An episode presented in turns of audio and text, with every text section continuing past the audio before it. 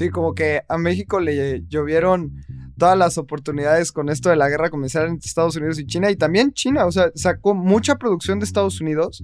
Dijo que es lo más cercano a Estados Unidos en donde puedo también tener una buena relación y se van a México.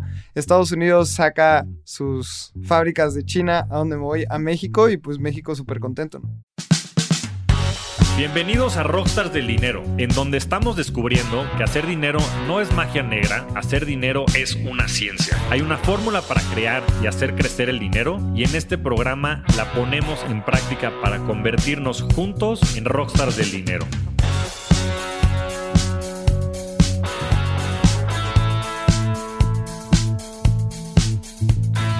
Hola de nuevo, bienvenida y bienvenido a otro episodio de Espacio Cripto y de Rockstars del Dinero.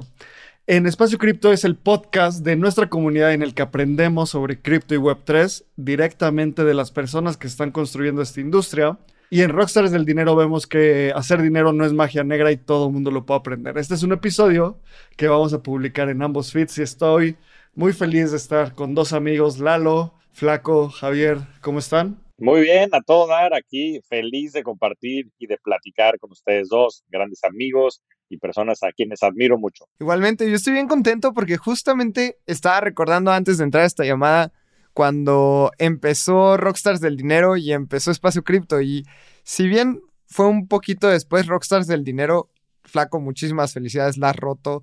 Escucho tus podcasts, entrevistas a gente muy fregona y creo que añade muchísimo valor. Así que felicidades. Creo que el crecimiento ha sido increíble, ¿no? Sí, pues la verdad es que también siguiendo sus pasos y de muchos otros a quienes admiro, Oso, en fin, y creo que hacen falta más este tipo de espacios, va la redundancia con espacio cripto, para poder eso, comunicar nuestra manera de pensar y también de entender el mundo financiero, el mundo cripto, que son cosas que la gente allá afuera no entiende, que creo que tienen una gran relevancia para la gente en su día a día.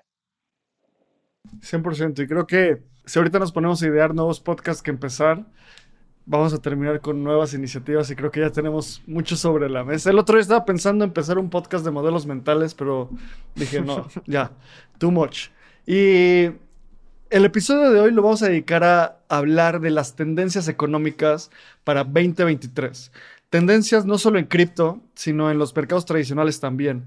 Justo la semana pasada publicamos el episodio de Tendencias Cripto, Tendencias y Predicciones Web3 que grabamos Lalo y yo. Estuvo muy bueno, ahí échale, si te interesa, ve al feed de Espacio Cripto, si estás en el feed de Espacio Cripto, pues y no lo has escuchado, escúchalo. Y hoy vamos a hablar sobre la, lo que decíamos de las predicciones en los mercados tradicionales. Primero me encantaría empezar con un panorama general de... Ustedes ayúdenme a responder esta pregunta. ¿Cómo se sienten entrando a 2023? ¿Alcistas? O sea, ¿están emocionados de lo que viene? ¿Bajistas? ¿Están asustados de lo que viene? ¿O no saben? ¿O hay incertidumbre? ¿Para dónde se está moviendo el mercado tradicional? Me gustaría dar, antes de empezar, un poco de estadísticas, cómo estamos parados al día de hoy, lunes 16 de enero, porque Acaban de anunciar que la inflación en Estados Unidos está bajando. El CPI, que es el, Commodity Price Index, bajó 1%, que es importante. Esto es un indicador importante de la inflación. Ahorita está en 6.5%. El objetivo es llevarlo casi a 2%. Entonces, esto es importante para toda la gente en contexto. El Standard Poor's en lo que va del año, 16 días, está arriba 3.78% a partir del inicio del año, cosa que también es un buen rendimiento, tomando en cuenta que llevamos 15 días de operación. Bitcoin ha sido una locura y ha subido 25.56% en lo que va del año. Y creo que contra todo pronóstico, el inicio de 2023 ha sido optimista. Y creo que también es por el hecho de que 2022 fue de los peores años económicamente hablando a nivel mundial. Pero me encantaría escuchar al flaco qué tiene que decir sobre todo esto. Bueno, pues te faltó Ethereum, que va arriba casi 36%, Lalo. Yo sé que tú eres fan de Ethereum, sobre todo. Entonces, sobre todo contra Bitcoin. Ya entraremos en esa conversación. Pero bueno, sí, sin duda, yo creo que todo lo que dices es correcto. El tema del 2022, sin duda, fue la inflación y creo que eso fue lo que guió mucho a los mercados. Y los últimos dos prints de inflación en el mes de diciembre y en el, perdón, en el mes de noviembre, en el mes de diciembre, salieron por debajo de lo esperado o lo esperado con los analistas en este último caso y eso creo que les ha dado algo de respiro a los mercados. Ahora, yo creo, y como todo hay que resaltar esa palabra, esto, nada, lo que digamos aquí es un consejo de inversión, simplemente son nuestros puntos de vista, que mucho de lo bueno ya está descontado. Yo en la primera mitad del año, pues sigo bastante cauto, yo creo que es una palabra correcta para este caso. Creo que va a haber mucha volatilidad. Yo, de hecho, escribí un blog post que se llama Predicciones 2023, en donde yo sí estimo que vamos a ver nuevos mínimos, tanto en el Standard Poor's 500 como en Bitcoin, como en Ethereum y demás. Eh, bueno, en Ethereum no estoy tan seguro, pero en Bitcoin yo creo que sí lo vamos a ver por debajo de 15 mil dólares. Digo que no estoy tan seguro en Ethereum porque creo que el mínimo de Ethereum que fue en junio del de 2022 fue un tanto sistémico. Fue en el momento en donde tronó Three Arrows Capital y había una serie de cosas que creo que impulsaron el precio por debajo de lo que creo que debió de haber sido su, su nivel normal y por eso no, no creo que se lleve los 900, 800 dólares a los que llegó, pero sí creo que Bitcoin se va a llevar los 15.700 o por ahí que fueron sus mínimos. Y también creo que el Standard Poor's se va a llevar sus mínimos que fueron como de 3.600. Yo estaba poniendo en el artículo que lo espero por debajo de 3.500 en la primera mitad del año, pero creo que estos son los mejores momentos para hacer posiciones de largo plazo. Si traes un horizonte de más de 10 años, creo que lo que está sucediendo es fantástico. Creo que acciones como Amazon, Google, Meta y demás van a tener rendimientos espectaculares de aquí a finales de año. Las acciones de este Amazon cayeron casi 60% el año pasado, las de Tesla 70%, las de Meta más de 75%. Entonces creo que vamos a ver este, retornos muy interesantes en este tipo de acciones y creo que el Standard Poor's va a cerrar por arriba de los 4.000 puntos en el año. Yo sí creo que en el año va a ser un año positivo, por más que ando cauto en, en la entrada. Y también creo que, este, por supuesto, tanto Bitcoin como Ethereum van a tener un muy buen rendimiento en 2023. Flaco, estoy viendo tus predicciones y en este momento el Standard Poor's está en 3.999 puntos. Y justo lo que, lo que dices es que va a cerrar arriba de los 4.000. Creo que nadie se esperaba este micro rally que ha pasado en los primeros días de enero. Porque cuando escribiste esto, dices que vas lo vamos a ver por debajo de los 3.500. Eso quiere decir que es más o menos un 15% de, de bajada a como está ahorita y aún así va a recuperarse a los 4.000 puntos. Y también quiero leer esta predicción porque me gustó mucho cómo la pusiste. Dice, el sector de tecnología tendrá el mejor rendimiento dentro del índice, hablando del índice del Standard Poor's 500, y los gigantes tecnológicos como Amazon, Meta, Facebook y Google subirán más de 50% hacia finales de 2023. Esto tomando en cuenta la volatilidad del primer semestre que podría generar de manera transitoria nuevos mínimos en los precios de las acciones. Quiero rescatar esto porque una de, de las palabras claves para este tipo de predicciones es volatilidad. Hoy puede ser como muy bullish y ver que todo está subiendo y las cosas así como suben, bajan. Y yo concuerdo con, con tu perspectiva. Creo que en este momento va a haber todavía mucha incertidumbre porque hay factores macroeconómicos que ahorita platicamos que no creo que estén en el momento para dar indicios de un mercado alcista 100%. Creo que el mercado bajista para, para, para Bitcoin y, y Ether y cripto lleva muchos fundamentos, pero aún faltan cosas por tronar en el mercado tradicional desde mi punto de vista.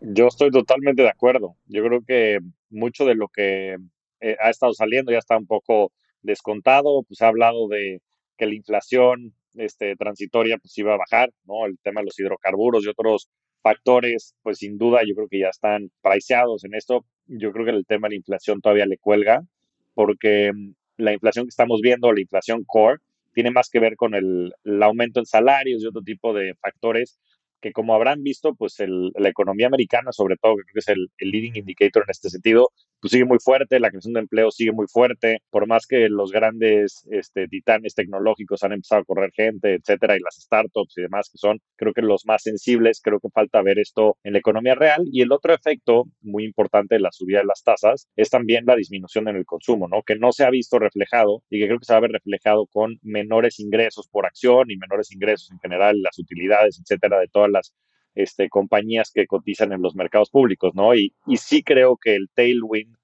eh, o el efecto colateral que van a tener pues, el ambiente macro le va a pegar a todos los activos que estén relacionados con el riesgo. Y hasta que no veamos un claro indicador de que esto se esté volteando, yo estoy cauto. Ahora, estoy cauto meramente por razones este, de entretenimiento porque creo que mucho mejor comprar con el Standard Poor's 20% abajo que comprar con el Standard Poor's en máximos históricos. Mucho mejor comprar Bitcoin hoy en casi 21 mil dólares que comprarlo en 67 mil. Este, lo mismo con Ethereum. Entonces, recordarle a la gente que en estos momentos pues, es muy difícil cachar el mínimo, o sea, y es totalmente irrelevante. ¿Por qué? Porque el tema más importante y relevante siempre es el largo plazo. El interés compuesto hace magia, sobre todo en el tiempo.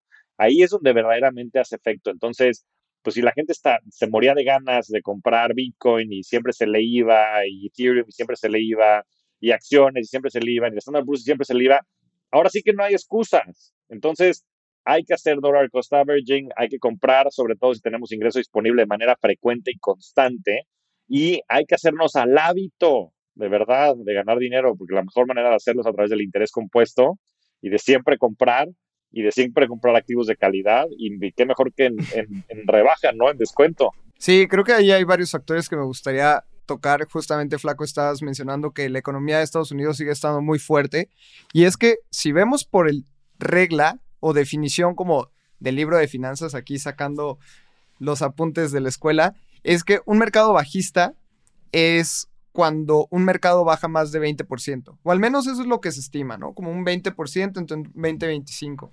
Al día de hoy hemos tenido, el Standard Poor's ha bajado 17% desde el máximo histórico, en algún momento sí llegó a bajar por debajo del 25%, pero como decías, o sea, la economía en Estados Unidos sigue estando fuerte y creo que lo que está viendo el gobierno de Estados Unidos es que si ellos suben la tasa de interés, están atrayendo inversión extranjera a Estados Unidos también, porque estás dando una buena tasa. Entonces, ¿qué prefieres?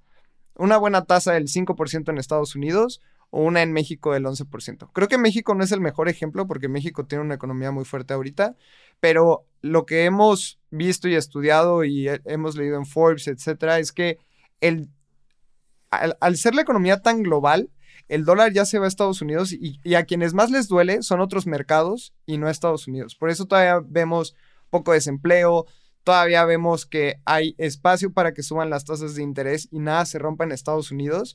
Y creo que la Fed en Estados Unidos está tomando esta carta de no vamos a bajar tasas de interés hasta que nos afecten la economía de Estados Unidos. Si es en otros lados, no me importa.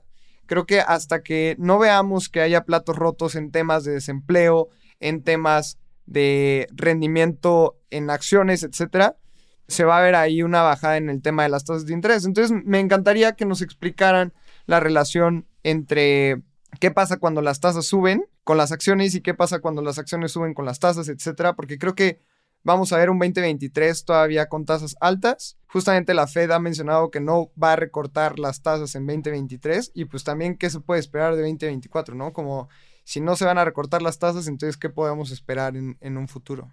Si quieres, Flaco, ahí cuéntanos desde así, con peras y manzanas, rapidísimo, ¿qué es la tasa de interés? ¿Cómo está correlacionada con la inflación? ¿Cómo eso impacta a los activos de riesgo? Creo que va a ser súper útil. Sí, yo creo que toda esa conversión es muy útil. A ver, quiero empezar por los bancos centrales, ¿no? Entonces, los bancos centrales existen en la gran mayoría de los países desarrollados, eh, desafortunadamente no en todos, ¿no? Sobre todo en los que tienen más problemas monetarios y, y demás de evaluaciones muy importantes, pues son casi no existentes y eh, son instituciones que son independientes a los gobiernos, ¿no? Y esto tiene una razón de ser, porque a veces se pueden contraponer los objetivos, ¿no? Un gobierno nunca va a querer, pues, que eh, se desacelere la economía, ¿no? Va como en contra del dogma de, y la misión misma del, del mismo gobierno, ¿no? y sobre todo, pues, este, muy en contra de los distintos partidos que estén luchando por este, prevalecer en el poder, ¿no? Entonces, por eso es que la independencia de los bancos centrales es un, es un tema muy importante. Los bancos centrales tienen una historia muy, muy interesante que data de cientos de años para atrás. Eh, en fin, ¿no? De las épocas de, JP Morgan y otros muchos. En fin, es una, es una historia aparte que, que daría para un podcast entero. Pero de manera práctica, tienen dos mandatos, ¿no? Uno de ellos es controlar la inflación y el segundo es tener pleno empleo. Pero son sus únicos dos mandatos. A ellos no les importa ni ni en México ni en Estados Unidos y demás. El tema del tipo de cambio, por ejemplo, sobre todo en México, que es una variable macroeconómica muy importante, sus únicos dos objetos o mandatos son controlar la inflación y tener pleno empleo. Entonces, todas las medidas que hacen las hacen justo para poder cumplir con esos dos mandatos que tienen. Y la manera en la que tienen distintas herramientas para poder gestionar eso, pero una de las más importantes que tienen es el nivel de las tasas de interés. Entonces, la Fed en Estados Unidos, que es el mayor ejemplo o el mejor desde mi punto de vista, lo que hace es que en función de estas otras dos variables, de la inflación y del pleno empleo, es que ellos van jugando con las tasas de interés, ¿no? Entonces, cuando suben las tasas de interés, lo que buscan hacer es que buscan que la inflación baje, por lo general. ¿Por qué? Porque la inflación sube por, muchos factores. La inflación, de manera general, como está descrita, es que es el aumento generalizado en la canasta de, de, productos y servicios que consumimos. En Estados Unidos y en México hay distintas maneras de medirlo. En Estados Unidos, como decía Lalo, está el CPI, que es una canasta de distintos bienes y servicios. Y en México está el INPC, que también es una canasta distinta con, con servicios y productos que consume el mexicano típico, ¿no? Pero el, el, como ha estado subiendo muchísimo la inflación, una de las maneras de controlarlo es desincentivar el consumo. Entonces, una de las mejores maneras para desincentivar el consumo es subiendo la tasa de interés. Y esto de manera muy práctica es porque si yo agarro y tengo 100, 100 dólares y tengo de dos, tengo eh, la opción de gastármelos hoy o de invertirlos al 5% y que en un año tenga 105 dólares, pues seguramente me podré cuestionar si yo quiero tomar esa decisión. Muy distinto a que si yo tengo 100 dólares hoy y la tasa de interés es del cero, que es como estaba hace un año, pues es plenamente indistinto que yo gaste hoy o que gaste mañana. Entonces no tengo ningún incentivo para, para ahorrar slash invertir. Recuerden que este, invertir es importante, así invirtamos en CETES y en otros productos, en, en fin, en la misma tasa de Estados Unidos, porque hay que generar este valor y hay que generar el interés compuesto, ¿no? Pero bueno, en fin, de manera muy, muy simple y práctica es eso, ¿no? Cuando sube la tasa de interés, entonces yo tengo un incentivo para ahorrar de largo plazo, invertir de largo plazo, y de esa manera entonces desincentivan que yo consuma hoy. A ver, esa es la manera más práctica y sencilla de, analizarlo. Lo mismo pasa no nada más con las, con las personas, sino con las empresas. Entonces, las empresas, una de sus maneras de crecer es también pidiendo crédito, endeudándose con la gente allá afuera. Y hay mercados gigantescos de bonos en donde cotizan los bonos de las empresas más grandes del mundo. Y pues Apple se puede fondear, ¿no? Por fondear quiere decir que piden prestado. Antes podían pedir prestado casi al 0% y había una serie de distorsiones con las tasas al 0% que hacían que el dinero casi que fuera gratis. Y hoy en día Apple y todas estas grandes empresas ya no pueden hacer eso. Hoy su tasa de referencia es este 4 y cacho por ciento que dicen que va a subir acerca del 5 en Estados Unidos y en México esa tasa que antes estaba en los niveles de 4%, hoy es casi el 11%. Entonces, ¿qué sucede? Que si tú quieres crecer y pedir dinero para crecer como empresa, también tienes que salirte y, y, y, pagar ese 5%, ¿no? Entonces, multiplícalo por los miles de millones de dólares que necesitas para fondear tus operaciones. Entonces, lo mismo que pasa en el micro, en la persona, pasa en el macro, en, en las empresas.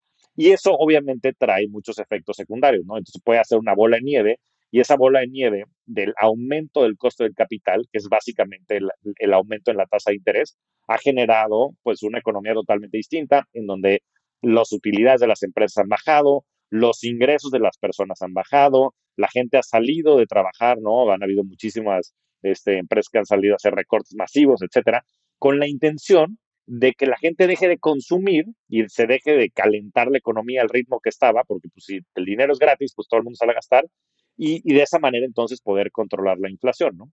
Entonces, de, de, manera muy, muy general y práctica, eso es lo que está sucediendo ahorita y es lo que estamos viendo en los mercados. Ya hay una correlación inversa, ¿no? Mientras más suban las tasas, es normal que las acciones bajen o los activos de riesgo. Si los activos de riesgos están altos es porque las tasas están bajas, ¿no? Pero yo creo que el mango lo llevan las tasas porque la controla la Fed. ¿Tú qué opinas? Es correcto. Sí, por lo general hay una correlación entre esas dos variables, cosa que se ha venido rompiendo a través del tiempo. ¿Por qué? Porque muchas de estas eh, mecanismos ya están a veces hasta descontados por la gente, ¿no? Ya no tiene tanto que ver el que suban las tasas o no, sino la expectativa de la gente de que las vayan a subir. Entonces se ha vuelto un tema de expectativas en los mercados, lo cual ha empezado a generar pues una serie de complejidad. Digo, hay millones de personas este, involucradas en los mercados, son mercados gigantescos de trillones de dólares, entonces hay muchos intereses y la verdad es que pues como todo, ¿no? Los mercados se tienden a adelantar a todo esto, ¿no? Inclusive dicen que los mercados financieros predicen hasta las recesiones. Por lo general, el bottom, o sea, la parte más baja de las caídas en los mercados, en el caso de Standard Poor's y otros mercados, este, predice con seis meses de anticipación cuándo va a haber una recesión.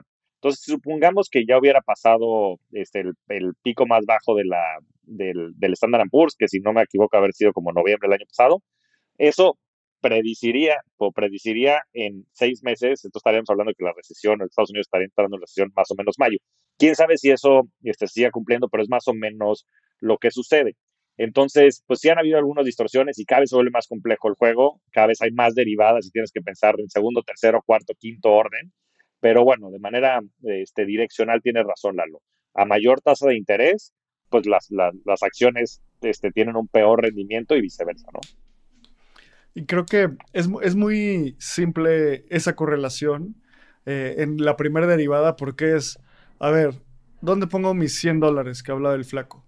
En un lugar donde, que es el activo más seguro del mundo, y lo estoy poniendo entre comillas porque el día que un gobierno haga un default, pues se pierde toda esta, toda esta narrativa, pero el activo más seguro del mundo, bonos del gobierno de los Estados Unidos, me paga 5% anual, versus que si lo meto a Ether, si lo meto a Bitcoin, si lo meto a Tesla, si lo meto a Amazon, puede que pierda el 25% en un año. Entonces, pues mejor me lo, dejo ahí en el bono de gobierno y en el momento en el que yo no compré cualquiera de esos activos, no hubo demanda por esos activos, lo cual hace que a la misma oferta baje el precio, ¿no? Y hemos hablado de muchos factores. Está, mencionamos factores macroeconómicos, mencionamos startups, mencionamos un par de cosas y quiero pasar por todas ellas, porque en el artículo que escribiste, Flaco, que igual literalmente busquen en Google Javier Martínez Morodo Predicciones 2023 y les va a salir este, este blog post publicado el 29 de diciembre, así que mucha convicción antes de que empezara el año. Eh, en, quiero hablar de algo que digo 50% en broma y 50% en realidad, que es el superpeso. Esta pregunta de qué está pasando con el peso, por qué la mayoría de las monedas en el mundo están teniendo una devaluación contra el dólar, cosas como el euro teniendo la paridad con el dólar uno a uno. Ahorita ya se rompe esa paridad y el, euro parece que está recuperando fuerza, pero flaco, ¿por qué el peso está bajando? A mí desde que tenía 10 años me enseñaron que el dólar que diga, ¿por qué el peso está eh, ganando valor? A mí, desde que tenía 10 años, me, me enseñaron que el dólar cada día valía más. Y esto se está rompiendo en los últimos meses. ¿Qué onda? Sí, mira, yo creo que es algo que ha agarrado un poco desprevenidos, desprevenidos a todos, ¿no? Incluyéndome probablemente a mí. Em, la razón por la cual se tiende a apreciar el dólar contra el peso, pues es muy sencilla, pues es la estabilidad de un país mucho más desarrollado en el que hay más inversiones, etcétera, etcétera.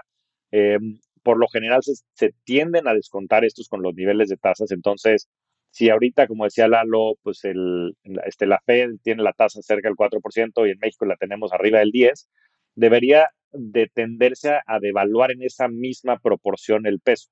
Entonces debería haber una paridad, ¿no? Porque lo que está descontando un poco es que el riesgo México vale 600 puntos base, no, o 6%, ¿no? Y por eso la diferencia entre las tasas.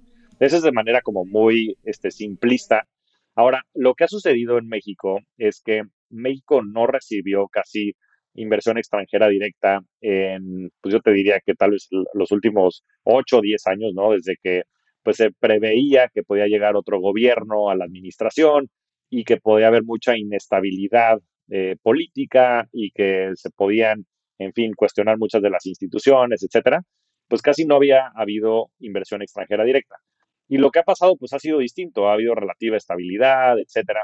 Y aunado a esto está el tema de nearshoring, que ha sido algo fundamental, ¿no? Con todo el nuevo orden geopolítico que hay en el mundo y la guerra comercial, sobre todo eh, entre Estados Unidos y China, más todo el, el, el, conflicto bélico en, en, Ucrania y Rusia, etcétera, pues han cambiado mucho el landscape, ¿no? Y en ese sentido, México ha sido de los ganadores, porque muchas de las cadenas de producción que estaban anteriormente en China se están pasando a, tener en la frontera, sobre todo entre México y Estados Unidos, y con ello ha, entrado muchísimo dinero, muchísimo capital, ¿no? Y es un tema de oferta y demanda, y el peso está donde está porque la gente está comprando pesos y está vendiendo sus dólares, ¿no? Y las tasas de interés hoy en México son muy, muy atractivas. Hoy CETES eh, te está pagando más del 10 y cacho por ciento, si compras un poco de más de duración, te está pagando el 11%, entonces el poder también tener esas tasas, pues es algo muy interesante, ¿no? Sobre todo para la gente en México que nos esté escuchando, por favor, ahora sí no hay ni una excusa, abran una cuenta de cetesdirecto.com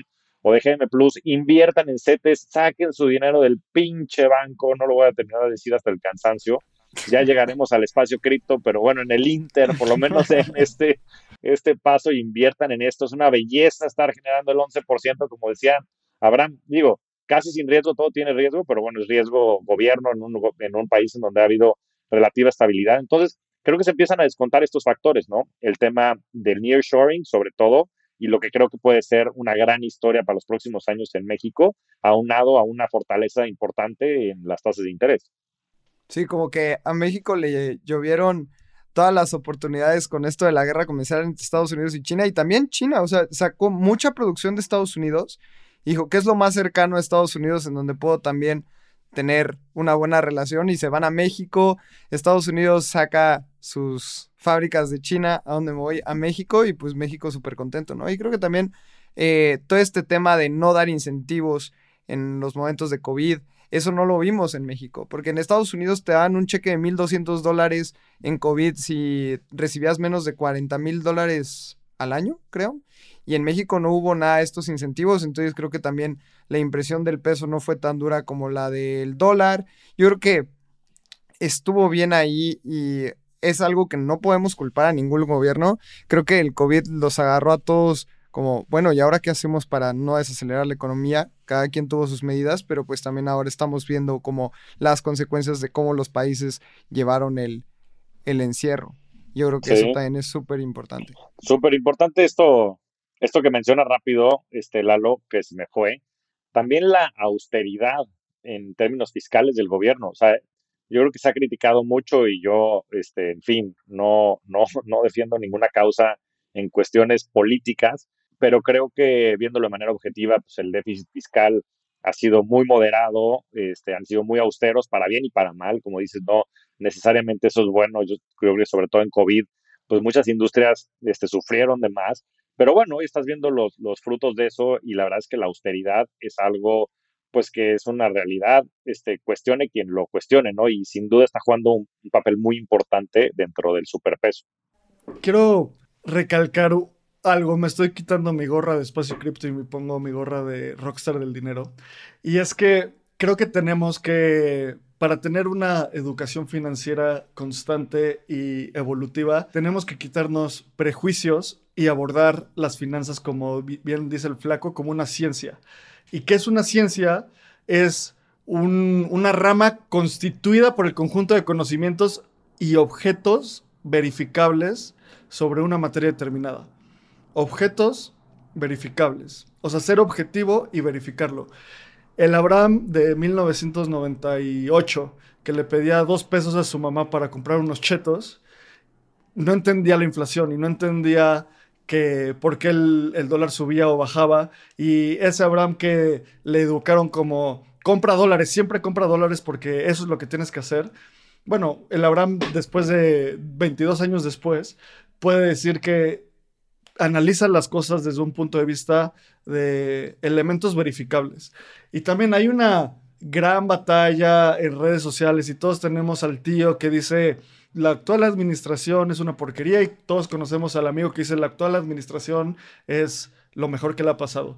Pues bueno, sea lo que sea, cuando ves que un sistema político no es de tres años para acá, no es de cinco años para acá, es de varias, varias décadas y varios elementos que han sido fortuitos, fortuitos para México por la situación eh, geológica en la que está, la posición más bien geográfica en la que está. Y yo después de mucho analizarlo, creo que México puede que sea, si no el país, mínimo eh, top tres países que sale mejor parado después del COVID. ¿Por qué? Porque todo lo que dijeron, no imprimimos dinero. Esa es una. Dos, pues no se murió, o sea, se murió mucha, mucha gente, pero no nos impactó tanto a un nivel social ni económico porque el mexicano tenía que seguir trabajando. Entonces, continuar con esa cadencia y de, con esa cadencia productiva nos hizo que el, que el impacto fuera mucho menor. Y además estamos cerca de Estados Unidos en un momento donde Estados Unidos quiere sacar sus, fábricas de China, como decía el, flaco, por esta situación eh, geopolítica.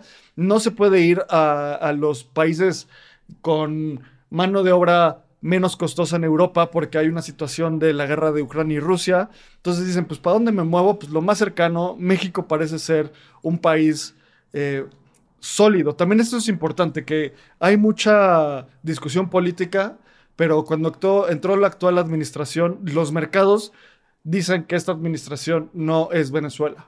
No es lo que yo crea, no es lo que no es lo que mis amigos y mi alrededor crean, es lo que dice el mercado. O sea, ¿por qué no es Venezuela? Porque no ha, traído al Estado empresas eh, privadas, eh, no ha tenido estos grandes, estas grandes oscilaciones, entonces todo eso suma al superpeso. Entonces, analiza más del superpeso, no te quedes con esta idea de que compres, compra dólares siempre. Puede que sea una buena, una buena opción en el mediano plazo, solo lo que siempre te decimos en Espacio Cripto, cuestiona e investiga. Y Flaco, también quiero que hablemos de otra cosa que estabas hablando, como que ya hablamos del mercado público, o sea, de, de o sea, las acciones, bonos, toda esta parte, hablamos de situaciones macro con el superpeso. Me encantaría irme a lo más granular de la innovación en el mundo, que son startups.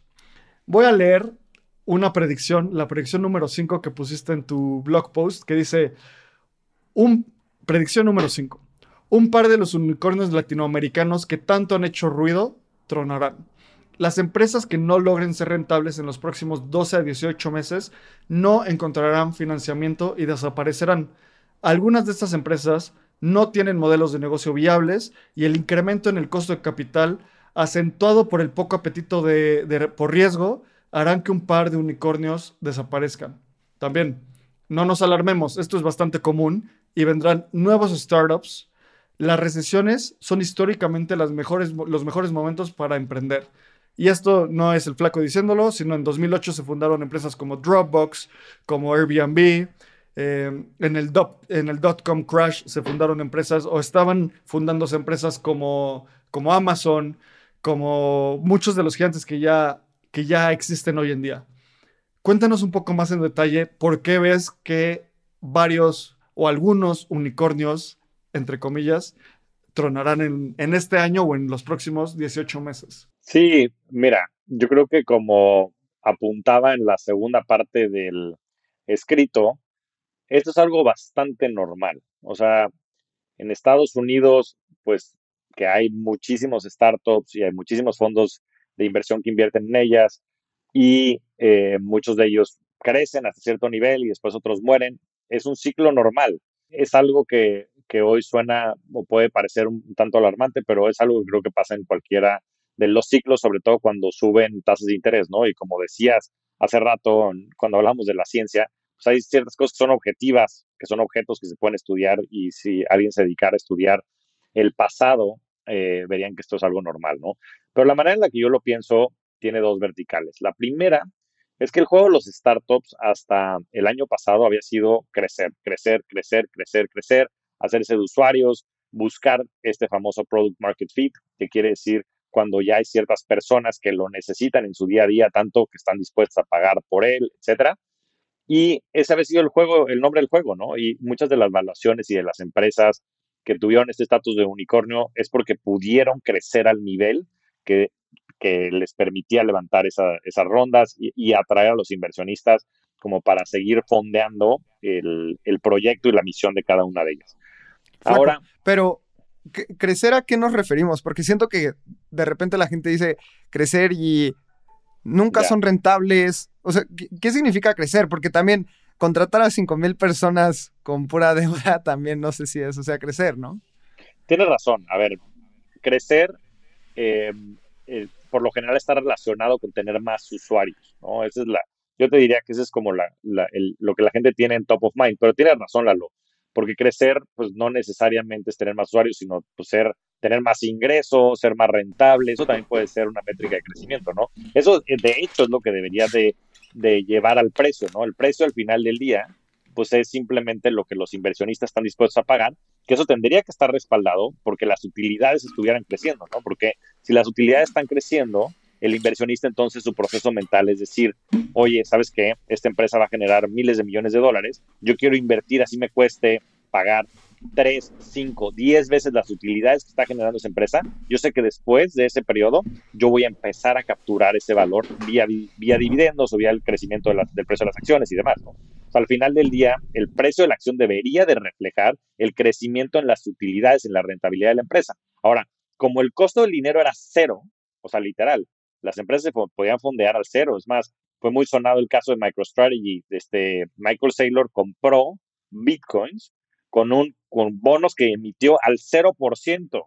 O sea, traían ahí este, ciertos candados y reglas para convertir después esas, este, en fin, esos bonos a, acciones y una serie de cosas, pero literalmente Michael Saylor compró miles de millones de dólares este, en Bitcoin con bonos al 0%. Entonces, si a mí me regalan el dinero, siendo yo el CEO de cualquier empresa, pues claro que mi estrategia no necesariamente va a ser invertirlo para generar utilidades. Yo lo que voy a hacer es que voy a intentar pues inflar otras métricas como pueden ser usuarios y demás que me permitan a mí capturar mucho valor de mercado, que eso a su vez me dé otro poder, ¿no? Porque una vez que te haces de una participación de mercado muy grande, entonces puedes subir precios, puedes hacer una serie de factores que pueden entonces generar utilidades a futuro mucho mayores.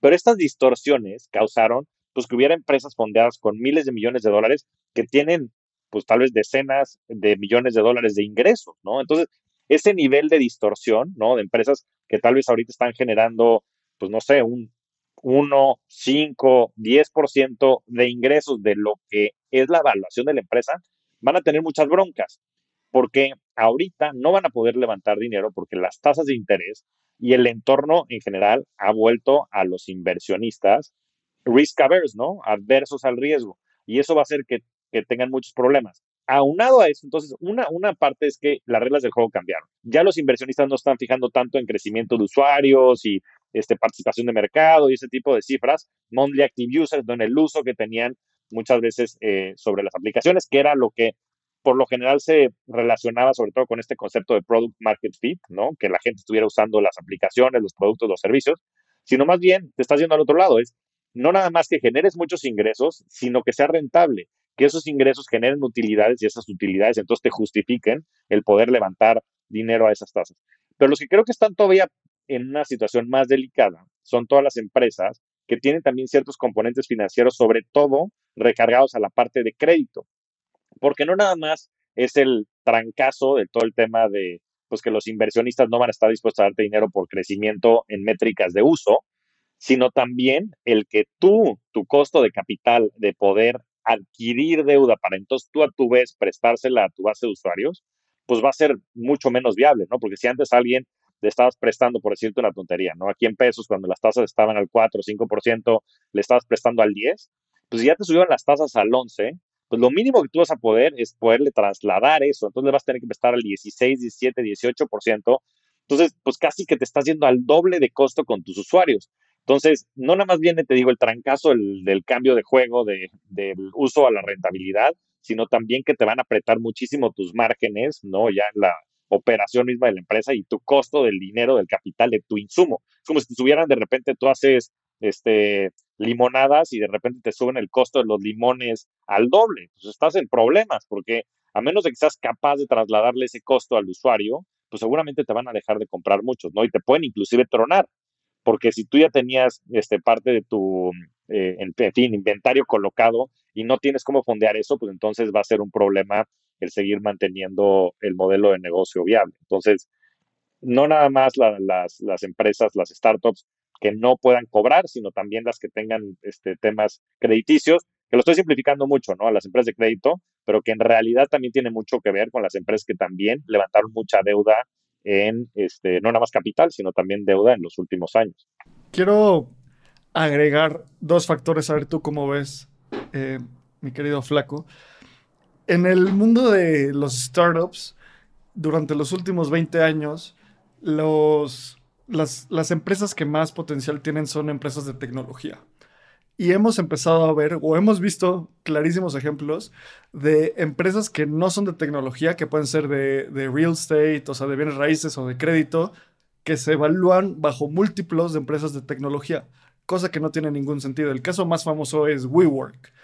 Era una empresa de bienes raíces y la estaban evaluando como una empresa de tecnología y eso hizo que su evaluación fuera gigante y al final si no saben qué pasó, vean We Crash y, y, hay una, una gran actuación de Jared Leto y Anne Haraway para contar esto. ¿Creen que ahí en, dentro de esas empresas entre Kavak, por ejemplo? Pues mira, Carlos García es una persona que creo que es admirable, creo que lo que ha logrado es sin duda épico, ¿no? La verdad es que creo que el uso y, en fin, la manera en la que ha gestionado la empresa, pues habla por sí sola. Es una empresa que en su última ronda la valoraron en 8 mil millones de dólares. La verdad desconozco los financieros de la empresa ni cómo vayan, no es información que sea pública, pero el único símil que tienes de eso es Carvana, que es una empresa pública en Estados Unidos que está bajo 95% contra el máximo histórico que tuvieron en 2021, si no me equivoco. Entonces, pues va a ser difícil porque también el modelo de negocio de Kavak se recargó mucho a temas de crédito, ¿no? Para poder financiar sobre todo las compras de estos coches en el, en el marketplace, ¿no? De segunda mano. Entonces, pues yo creo que han de ser momentos críticos, pero también, pues al final del día, una de las cosas que son también una ventaja en los mercados privados es que no tienes este famoso mark to market, ¿no? O sea, si Kavak no necesita dinero, no tiene por qué salir a hacer una revaluación, ¿no? No tendría por qué salir a levantar dinero a una evaluación, si levantaron 8 mil, ni a, este, en fin, no tendrían por qué revaluar el precio de las acciones, lo cual creo que les puede dar este, buen aire, pero bueno, seguramente escucharemos en los próximos meses. Este, pues podría ser, ¿no? Como podrían ser otras muchas. La verdad es que creo que va a ser sobre todo el 2023 un periodo crítico en donde vamos a escuchar muchas noticias alrededor de esto que mencionas, Dalo. Y aunado con, con, este factor de empresas de tecnología que puede que no sean de tecnología, y Kavak es es, un ejemplo bien raro porque lo vemos todos los días. O sea, cada que vas a, sales de tu casa ves tres Kavaks y 20 coches con esas placas. Entonces, es, una ecuación súper, súper complicada. Y el otro factor que iba a decir, que creo que también está relacionado al tipo de, negocio que es Kavak, que es un inventario de activos fijos muy alto, ¿no? Y es algo que ha, que todas las empresas de tecnología te dicen como, una empresa se vuelve exponencial cuando el costo marginal de atender a una persona, un usuario, es casi cero. Por ejemplo, Airbnb, su costo marginal de tener un otro cuarto es cero. El costo marginal de tener un cuarto para Hilton es miles de dólares porque tiene que construir el hotel, tiene que eh, acondicionarlo, bla, bla, bla. Entonces, con todas estas combinaciones de factores, algo que a mí me emociona y que cada vez va a ser una de las, o sea, como el cáliz de oro necesario para los startups es esta, esta frase que mencionaste, Flaco, Unit Economics. Los startups, ¿qué es el Unit Economic? Que cada usuario o usuaria tengas identificado cuánto te cuesta obtenerlo, adquirirlo, cuánto te cuesta atenderlo y cuánto dinero te deja esa atención. Por años estos Unit Economics no eran el, el foco de los startups, era adquirir usuarios, adquirir usuarios, adquirir usuarias, todo esto los, startups que nazcan hoy van a traer un ADN de Unit Economics. Que eso lo ato a una de tus otras, a otra de tus predicciones, que dice que en este 2023 van a empezar a nacer muchos de los startups que van a ser, que van a ser unicornios en el próximo ciclo, que es algo que nosotros también predecimos en Espacio Cripto. Y eso me emociona mucho porque la gente que escucha Espacio Cripto y Rockstars del dinero Hoy es el mejor momento para emprender. Cuando más oscuro está el bosque y cuando más difícil parece todo, es uno de los mejores momentos para emprender. A ver, coincido totalmente. Y, y antes que, que sigamos, me gustaría decir que yo soy el más fan y el más cheerleader de los startups y de los unicornios. ¿Por qué? Porque creo que ese es el motor de la sociedad. De verdad que lo creo.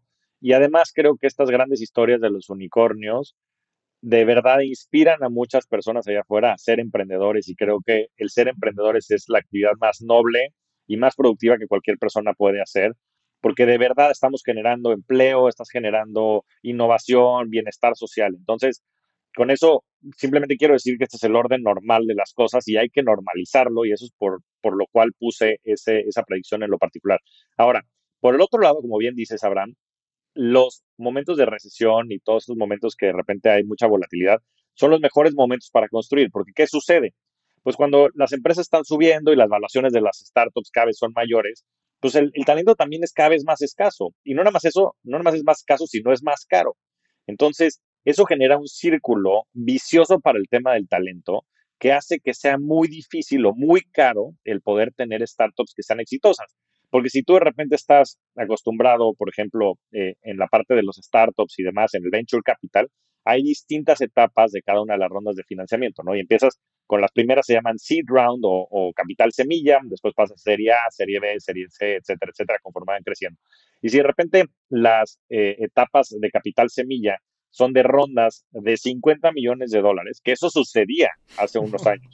Es ridículo. Con un PPT. Exacto, con una presentación, literalmente, de PowerPoint, la gente levantaba, pues no sé, 10, 15 millones de dólares, una evaluación de 50, lo cual es una locura. Y entonces, lo que sucede es que todo se va encareciendo y no nada más eso, como se encarece, pues obviamente los retornos para los inversionistas pues, son mucho menores, porque el riesgo existe y el riesgo que hay en, en una etapa semilla es que probablemente el 80, 90% de los proyectos truenen. Ahora, estás encareciendo ese proyecto en 10 veces. Entonces, todo el riesgo se lo estás trasladando a los inversionistas. Y lo mismo sucede con los empleados. ¿Por qué? Porque si hay un empleado que le están pagando 3 millones de dólares por trabajar en Amazon, pues va a ser muy difícil que esa persona se una a trabajar en una startup o quiera siquiera este, arriesgarse a poner un startup, porque va a decir, ¿para qué? Yo estoy ganando millones de dólares, ¿para qué yo tomaría un riesgo? Ahora, como cuando cambian las reglas del juego y de repente corren a la gente o de repente este, bajan los, los precios de las rondas, pues cambia toda la ecuación, ¿no? Entonces, hoy estás viendo ya que se ha normalizado eso y las rondas de capital semilla, nuevamente están las valuaciones que eran pues, las normales, entre 4 y 8 millones de dólares para capital semilla, etcétera, etcétera, lo cual prevé que vas a tener muy buenos retornos, porque si tú inviertes a una décima parte del costo, pues claramente ese 10%, ese 1000% o 10, 10x de, de upside, pues se lo está quedando también el inversionista.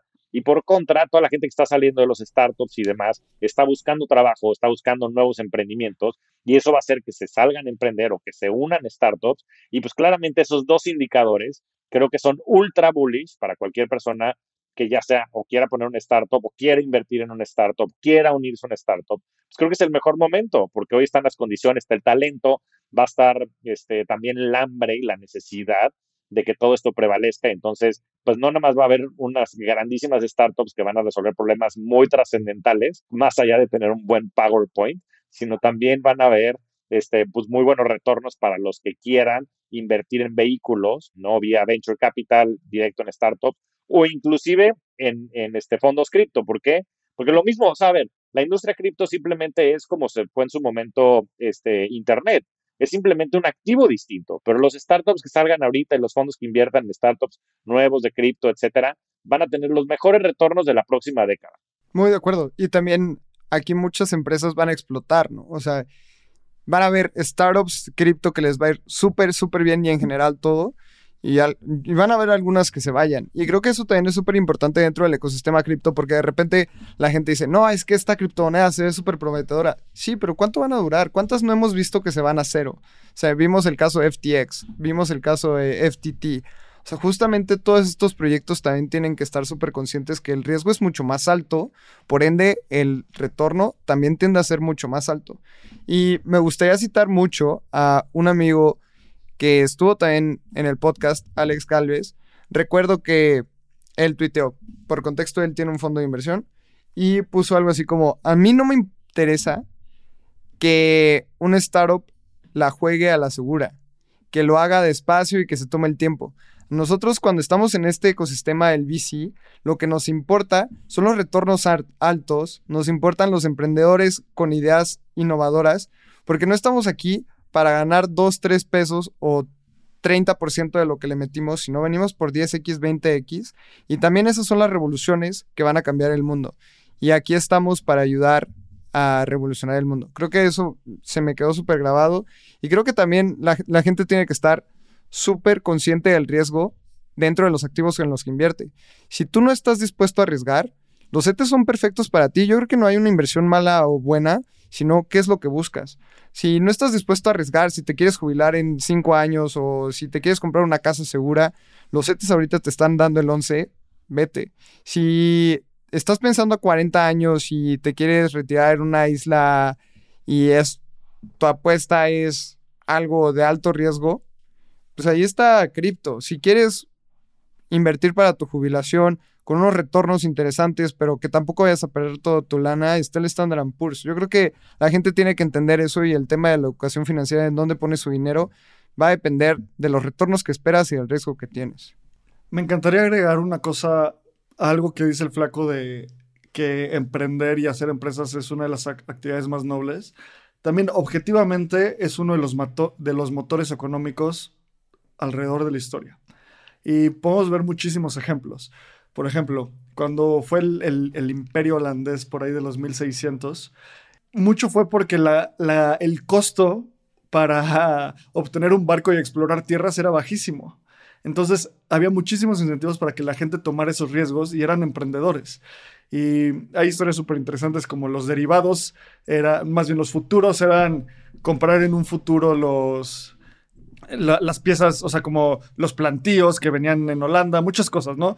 En, el imperio inglés lo mismo, mientras más empresas nuevas se ponían mejor y, el imperio americano de los últimos 150 años es el mejor ejemplo, era la tierra fértil para los emprendedores. Entonces, Flaco, quisiera terminar con unas predicciones sobre cripto. Te voy a leer una que nosotros hicimos en el, en el episodio de predicciones de Web3 en Espacio Cripto. Y es, Lalo compra ETH, o sea, compra Ethereum a menos de 900 dólares y al mismo tiempo es liquidado por un short. Entonces, ¿qué opinas de eso? Porque tu predicción es que Ethereum gana terreno contra Bitcoin y el rendimiento de Ethereum será más del doble de Bitcoin y subirá más de 100% en el año, cerrará el año por arriba de los 1.500 dólares y cerca del valor de capitalización de Bitcoin. Wow, eso es muy bullish para ETH. Pero, ¿cómo ves esto? No, a ver, pues, yo creo que lo que dices todo es, es muy cierto desde el punto de vista histórico, ¿no? Y de cómo se va a generar valor a través del tiempo. En cuanto a cripto, yo creo que mucho va a estar también guiado por el ambiente macroeconómico. Yo creo que van a haber nuevos proyectos. Yo estoy muy bullish en nuevos casos de uso. De verdad creo que es bien complicado estimar cuáles de estos van a ser, ¿no? También leía eh, sus predicciones y por ahí dicen ustedes que la parte de gaming probablemente no tome tanta fuerza como este, se supondría, etcétera, etcétera. La verdad es que no sé cuáles sean estos nuevos casos de uso, pero sí creo que van a seguirse desarrollando. Hay demasiado talento y demasiado capital también que está enfocado en de verdad construir nuevas soluciones sobre todo este ecosistema. Em, de la parte de la predicción de Lalo, eh, pues ojalá que no liquiden al, buen Lalo, eso, sería triste. Em, también decir que, pues eso, entrar a la parte de futuros y de apalancamiento y demás es un arma de doble filo. Yo recomendaría a la gente que no lo hiciera porque es un juego muy, muy este, difícil de jugar. Em, pero sí, yo estoy mucho más bullish Ethereum en general. Yo creo que el caso de uso de Bitcoin como una especie de oro digital es un tanto limitado. Por ende, el, el total addressable market o el mercado que puede reemplazar, sin duda puede llegar a valer un millón de dólares. Bitcoin, yo creo que en el tiempo, si prevalece como la red de facto de valor eh, monetario, lo hará. Pero creo que el mercado de Ethereum es mucho más grande y mucho más interesante porque creo que se van a poder desarrollar muchas economías eh, detrás de eso. Una, una analogía que yo usaba o que he estado pensando últimamente, Abraham, es que creo que si Bitcoin es oro digital, creo que Ethereum puede ser el dólar americano. O sea, A lo que me refiero es que el valor de capitalización del dólar americano es órdenes de magnitud más grande y no nada más es órdenes de magnitud más grande que el dólar, sino le ha dado una serie de funcionalidad y de capacidades a las economías desarrolladas del mundo a generar mucha productividad. O sea, en, especial Estados Unidos. O sea, Estados Unidos está fundada sobre el dólar, ¿no? Y creo que eh, esa analogía prevalece más porque lo que pretende hacer Ethereum es ser esta supercomputadora global sobre la cual se generen todas estas distintas economías. Ya conocemos varias de ellas, ¿no? NFTs, DeFi. Bueno, NFTs creo que no es una buena tipificación de ello, pues simplemente es un eh, tipo de smart contract tiene características distintas o tokens que tienen características distintas, pero sí creo que se van a generar muchísimas industrias. Hoy DeFi es una realidad, pero creo que vendrán temas seguramente de logística, hay otros muchos que se desarrollarán y que tendrán un auge muy, muy importante. Y por ello creo yo que Ethereum pues tiene un upside mucho mayor que el que tiene este Bitcoin. Y seguramente también tiene más downside que el que tiene Bitcoin, ¿no? Como decía Abraham, creo que hay una máxima, es a mayor rendimiento, mayor riesgo necesariamente, necesariamente. Y no puedes tú pretender, este, ya sabes, tener mucha certeza y, y querer ganar 300% al año. Siempre hay un trade-off entre esas dos, pero sí creo que, como decía, el, el valor mínimo de ETH fue por un evento que creo que no se va a poder repetir, este, en fin, entonces por eso creo que el, el piso es más alto y como estoy bullish la segunda mitad del año, sí creo que Ethereum puede llegar a más de 2.500 dólares y sí creo que en el tiempo terminará este, haciendo el famoso flippening que tanto se ha hablado. Eh, no creo que sea este año, pero probablemente 24, 25 yo creo que eh, se dará si estoy más bullish Ethereum. Pues mira, estoy muy de acuerdo en todo lo que dices, mi querido Flaco. Y ahorita que estamos hablando de derivados y de que te liquiden cuando tienes una posición apalancada, les voy a contar un fun fact primero un fun fact mío y luego un fun fact del flaco. Un fun fact mío es que yo nunca he abierto una posición apalancada. Llevo en esta industria seis años y simplemente, pues he dicho mucho en espacio cripto que no me gusta tradear. O sea, no soy alguien que sea como muy propenso al dinero. Simplemente odio ese tipo de cosas. Se me, se me hace, no me interesa, se me hace aburrido. Y en el, y viéndolo en retrospectiva, pues ha sido muy saludable no tener ninguna posición apalancada. Y el fun fact del flaco es que nunca ha comido una hamburguesa en McDonald's, que es muy comparable a, nunca haber abierto una posición apalancada. Porque son como, te dan ganas, o sea, son como muy, saben, saben rico, pero en el largo plazo, pues no te va a ir bien si lo haces muy seguido. A menos de que seas muy experto. Pero bueno. Gran analogía, Abraham. Gran analogía. Este, qué bueno que sea memorable eso. Y, es cierto, es correcto. Y sí está la tentación, pero bueno, hay que ver por el largo plazo. Exactamente. Pues Flaco, muchísimas gracias por venir a Espacio Cripto. Igual, súper feliz de estar otra vez en, Rockstars del Dinero en este episodio compartido. Por último, algo que, le quieras decir a la, audiencia de Espacio Cripto, a, los, a la gente que te escucha cada semana, pues le dices cada semana mensajes, pero a la gente de Espacio Cripto, ¿qué les quisieras decir? Sí, pues miren, este, invitarlos también a escuchar Rockstars del Dinero y agradecerte a Abraham y a Lalo, por supuesto, por la invitación. Y yo lo que les diría es que la ciencia del dinero es aprendible, todo el mundo la puede aprender y después la puede ejecutar. No hay magia negra en hacer y crear dinero y generar riqueza. Es simplemente seguir una serie de reglas y empiezan por invertir. Entonces, empiezas a meter ese concepto, este, yo estoy ultra bullish cripto, este, les comento que me dicen el flacripto también, se los confieso, es, es este, parte ya también de mi apodo y con eso creo que les puedo dejar claro también eh, mi view en el espacio cripto, pero también que inviertan en otros instrumentos, yo creo que la diversificación es bien importante, CETES es una maravilla, los CDTs en Colombia, en fin, la renta fija hoy, la verdad es que está pagando unas muy buenas tasas y también las oportunidades que hay tanto en el Standard Poor's 500 como en el Nasdaq. El Nasdaq bajó más de 35%. Y es que imagínense, es como si de repente les encanta una bici y la encuentran 35% abajo, ¿no? Siempre lo comento con mis amigos que les gustan las bicis. Entonces, hay que comprar activos, hay que comprar activos, hay que invertir en el largo plazo y eso seguramente nos va a generar esta famosa riqueza, ¿no? Buenísimo, 100% de acuerdo. Y a la gente de Rockstars que nos escucha, igual les invito a que escuchen Espacio Cripto. Ahí, hablamos todas las semanas sobre esta industria que nos apasiona. Y más allá de adoctrinarte y quererte hacer comprar estos activos que pueden ser muy volátiles, lo que buscamos es cuestionar y que cuestiones los constructos que ha habido alrededor de la historia. Cripto te ayuda a deconstruir el dinero.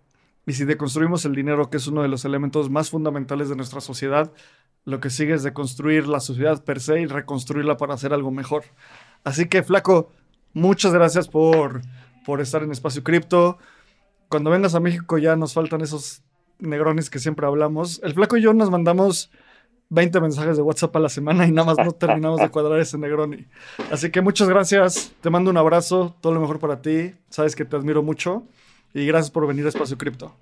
Es un honor, Abraham, y también reencontrar a viejos amigos como Lalo. De verdad, agradecerles no nada más el espacio, sino agradecerles el esfuerzo, porque lo que ustedes están haciendo, como dices, más allá de adoctrinar o cualquier otra cosa, es generar una comunidad en donde se aprenda, se enseñe sobre muchas cosas que están sucediendo y también se cuestione. Y la verdad es que creo que tiene muchísimo valor. Entonces, enhorabuena por eso y armemos los Negronis pronto. Un fuerte abrazo. Venga, un abrazo. Muchas gracias a todos. Nos vemos semana a semana en este espacio para convertirnos juntos en rockstars del dinero. Yo soy Javier Martínez Morodo. Búscame en redes sociales como arroba Javier MTZ Morodo y suscríbete a Rockstars del Dinero en Spotify, Apple Podcast, donde sea que escuches tus programas. Agradecimientos especiales a todo el equipo de producción. Rockstars del Dinero es una producción de Sonoro.